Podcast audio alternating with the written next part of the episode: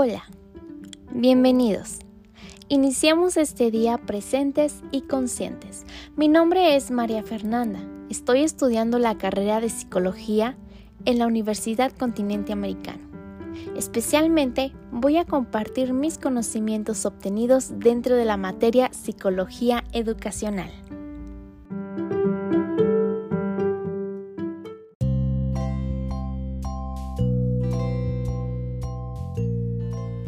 Cuando hablamos de la psicología educacional, lo primero que pensamos es psicólogos laborando en una escuela.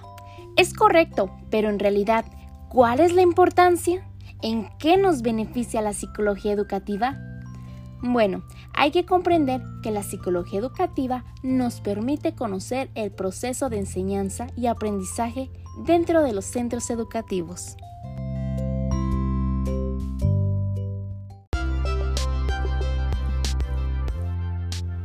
Pero ¿cómo sucede? ¿Quién lo hace? Es ahí donde entra el psicólogo especialista, de manera que analiza la forma en cómo aprendemos o enseñamos. Su misión es estudiar e intervenir en el comportamiento humano en la educación a través de las funciones que ofrece.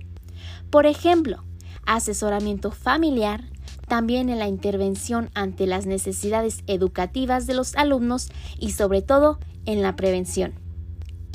En México, el psicólogo es una figura clave en el desarrollo funcional, que se convierte en una necesidad para las escuelas, enfocándose en la búsqueda de soluciones a los problemas que se puedan ofrecer.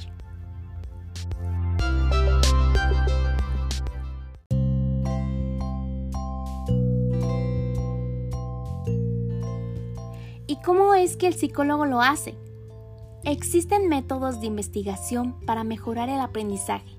Por ejemplo, estudios descriptivos, correlacionales, experimentales, microgenéticos, estrategias que permitan al psicólogo obtener una mejor investigación para que pueda ofrecer una adecuada solución, siendo guiado por los importantes aportes de autores influyentes en esta área, por ejemplo, Jean Piaget, Albert Bandura, William James, Alfred Bennett, entre otros.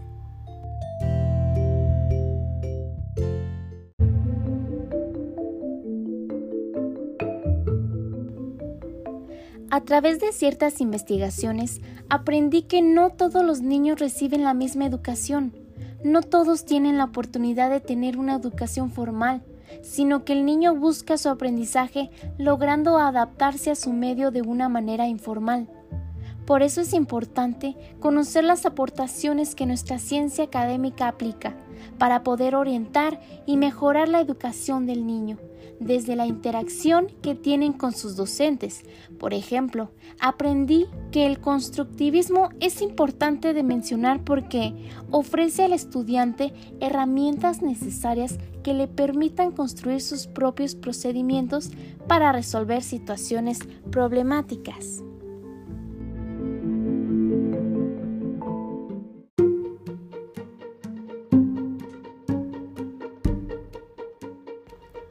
¿Cómo sucede esto? motivando e impulsando la autonomía e iniciativa del estudiante. Ahora, gracias a las actualizaciones tecnológicas, se ha modificado la forma de enseñar, evaluar y aprender, facilitando el acceso a información, permitiendo formarse y adaptarse. Es importante realizar pruebas para identificar el nivel en que cada niño pertenece o si se presenta alguna problemática en su aprendizaje.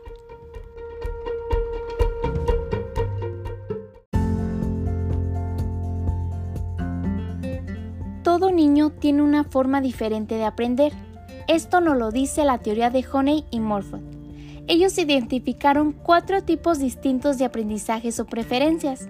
El niño puede aprender de manera activa, teórica, pragmática o reflexiva. Cada niño lo manifiesta de forma natural, mientras que por otro lado Howard Gardner tuvo la maravillosa idea de crear la teoría de las ocho inteligencias múltiples todos nacemos con potencialidades que se desarrollan dependiendo de los estímulos que recibimos y experiencias, donde cada una de ellas es independiente de las otras. De manera que Garner creó estas ocho inteligencias que podemos medir a través de una prueba que está al alcance de todos nosotros. Está padrísimo, ¿no?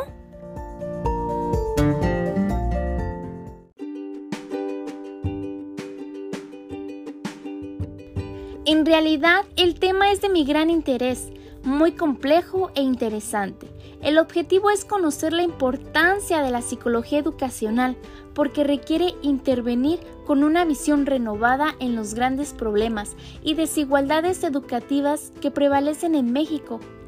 El contenido de la psicología de la educación se puede agrupar en estos núcleos temáticos, el que enseña, el que aprende, lo que enseña o aprende y el medio. La psicología educacional abarca muchos temas de tal manera que ayuda al estudiante y al docente a mejorar su aprendizaje.